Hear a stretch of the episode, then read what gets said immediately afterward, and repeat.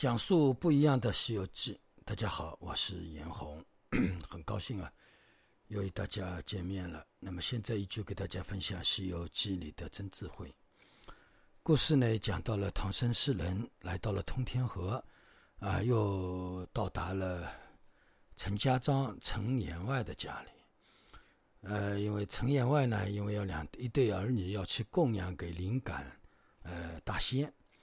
所以呢，心里非常的郁闷。那么，悟空呢，知道这个事情之后，跟八戒两个人决定帮助，呃，陈员外呢救他的一对儿女。那么，他们两个人就变成了，呃，那个陈员外的儿女啊，就是送到了灵感大仙的那个庙里。那么，所有的人就回去了，就剩下悟空跟八戒假扮的童男童女，就在那里等待。灵感大仙来吃他们。那么刚刚 其他送来的人走之后呢，灵感大仙就带着一阵狂风啊，就来到了灵感庙。到了灵感庙之后呢，他看到了一对儿女啊，他就非常的高兴。那么悟空啊，就扮成那个男童嘛，他就说了：“哎呀，灵感爷爷啊，你年来长得那么帅啊！”啊，当然妖怪肯定长得很丑嘛，因为那个妖怪是一条金鱼变的，对吧？肯定很难看。他说你长得那么帅，你现在那个筷子啊、油盐酱醋准备好，准备好了你就可以吃我了啊！你高高兴兴的吃我啊！我不会跑的。我们呢都是呃陈家庄陈员外的儿女。哎，那个时候，那个那个灵感那个大仙灵感妖怪啊，灵感妖，他就一听，哎，这个小孩子有意思，我吃到现在的小孩子看到我都要哭啊、闹啊、跳，对吧？都不肯让我吃。哎，想不到他叫我吃，还叫我准备碗筷，还准备一点油盐酱醋蘸蘸啊，然后味道好一点再吃它。哎，他讲这个小孩子有意思，那我就不吃它，我就今天先吃你的。然后呢，那个有那个妖怪对悟空说：“哎，你这个小孩子真乖，行，我以前都是先吃男后吃泥，那么今天我就换一下啊，今天我就先吃泥再吃男啊，今天先让你多活呃几分钟啊。”那么他就跑到那个呃一寸金那里，一寸金是八戒变的嘛，然后他就过去要准备吃那个八八戒了，八戒就呃有点担心了啊。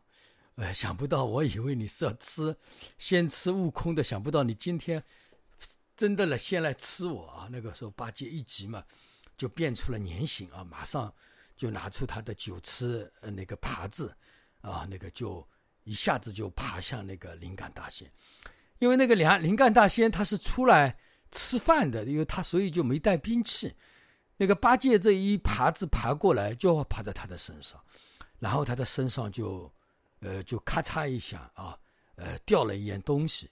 仔细一看，原来是两片夷鳞啊，两片夷鳞给八戒给拔下来了。那个时候，悟空也现出原形啊，然后就对他说：“我们是，呃，唐僧西天取经的啊，唐僧的四大，我们是唐僧的弟子啊。今天听说你要吃人，我们特意来捉你。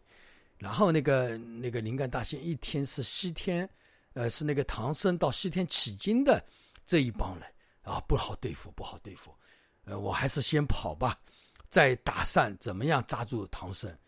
啊，他心里想，本来我不知道唐僧到了这里，现在知道唐僧到这里了，哎，那我就一定要吃到唐僧喽。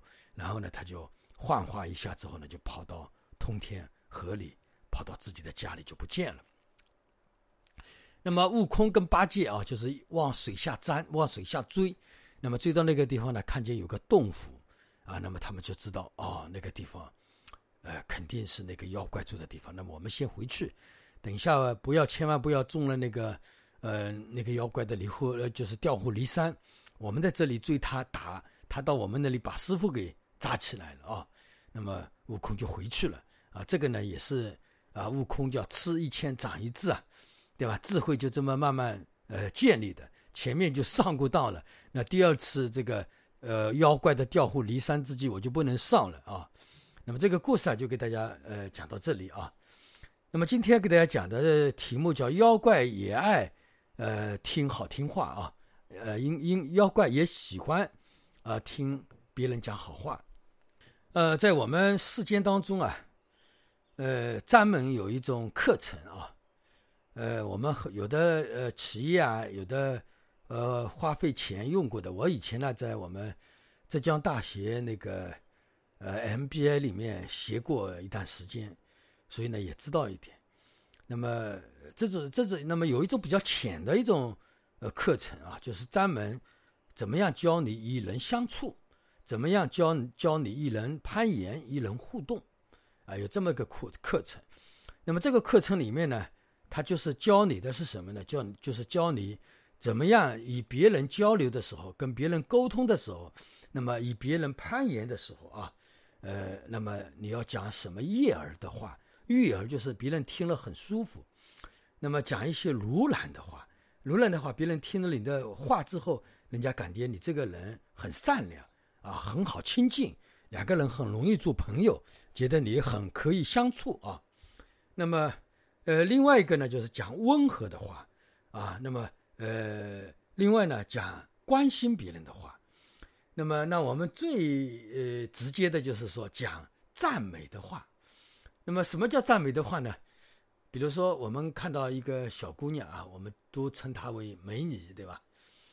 那这个叫人家听了肯定很舒服。那么，广东人不是称那个小伙子称男人都称亮哥嘛？亮哥就是漂亮的哥哥，帅气的哥哥，对吧？所以到了广东就没有呃，男人到了广东之后，个个都有自自信的啊，因为所有的人都称呼你会亮哥嘛，对吧？那么，比如说我们遇到一个女士啊，这个女士她长得一般，啊，确实一般。那我们怎么办？那么我们就夸她讲长得真有气质，气质真好。那所以大家以以后的女士啊，听到人家说你气质挺挺好，其实人家说你不漂亮啊。那么比如说呃一个男的啊，人家会夸赞这个男的，哎呀，你长得真有味道，你长得好酷啊，对吧？那这个意思是什么意思呢？就是说你长得难看，你长得不帅啊，所以讲你长得酷，讲的有特点啊。那么，所以呢，这个是人与人之间交流当中，我们怎么样用好听的语言去企业别人，其实就是企业别人啊，企业对方。大家可能都不不清楚啊。我们从哲学思想的角度去观察我们人世间。我们人与人之间所有的互动，我们人生活在意识当中，其实我们都在企业别人。大家，大家想想看，是不是这样？我们人生活在意识，我们不是为自己活的，我们都是为别人活。因为我们始终每时每刻每一个因缘建立的时候，我们基本上都要企业别人，对不对？呃，那么用用我们佛法里面讲的叫慈悲嘛，对吧？慈悲为什么要慈悲？其实你就是要企业别人嘛。对吧？让别人开心啊，啊，比如说在家庭当中，我们要企业父母，我们要孝顺，对吧？我们要让儿女健康的成长，对吧？那么我们要企业儿女，夫妻之间相互要企业，在工作单位里面，老板领导你要企业他，甚至我们的手下你要企业他。那么作为一个老板，也要企业下面的人，对吧？企业客户啊等等，大家想想看，在我们人世间当中，所有的人以人为本的事情，其实我们人世间。为什么苦啊？因为我们始终始始始终终，只要与人互动，我们都要第一个就想到的要企业别人，让别人开心，对不对？比如说人家结婚有点事情叫我们去参加，对吧？我们要送个礼，这个是不是企业别人？我们到哪一个地方人家去买一点小礼物，对吧？我们是不是要企业别人？对吧？我们要请别人吃个饭，觉得欠人家一个人情，这些其实我们时时刻刻。都在企业别人，哦，我们在公司里面为了自己的工资拿高一点，对吧？那领导看得起我们，对吧？这些都是企业别人的一种方法。所以，我们人都不是为自己而活的，都是为别人而活，对吧？这样一讲，大家就明白了。其实我们人活得辛苦，为什么辛苦呢？因为我们要企业别人，对吧？每一个鹰眼，每一个互动，我们都要企业别人。那么家庭当中也是一样，我们为了家庭的和谐。对吧？也离不开企业家里的任何一个成员，对吧？家庭当中，你特别是呃，我们经常讲的叫一家之主，一家之主是最难的。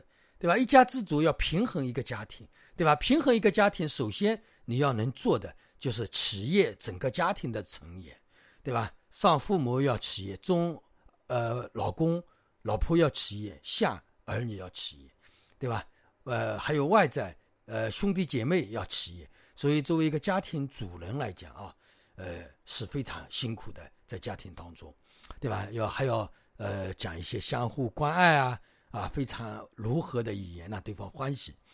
那么再比如说，我们在世界当中，一个小伙子要追一个小姑娘，或者说一个男人要喜欢了另外一个女人，我们讲叫呃劈腿啊。其实这些行为当中都离不开攀岩的成分，都离不开赞美别人的成分。所以大家应该知道吧，男人我经常也听女人说啊，一个男人过度的赞美一个女人，他就心术不正了。心术不正干嘛？他就要。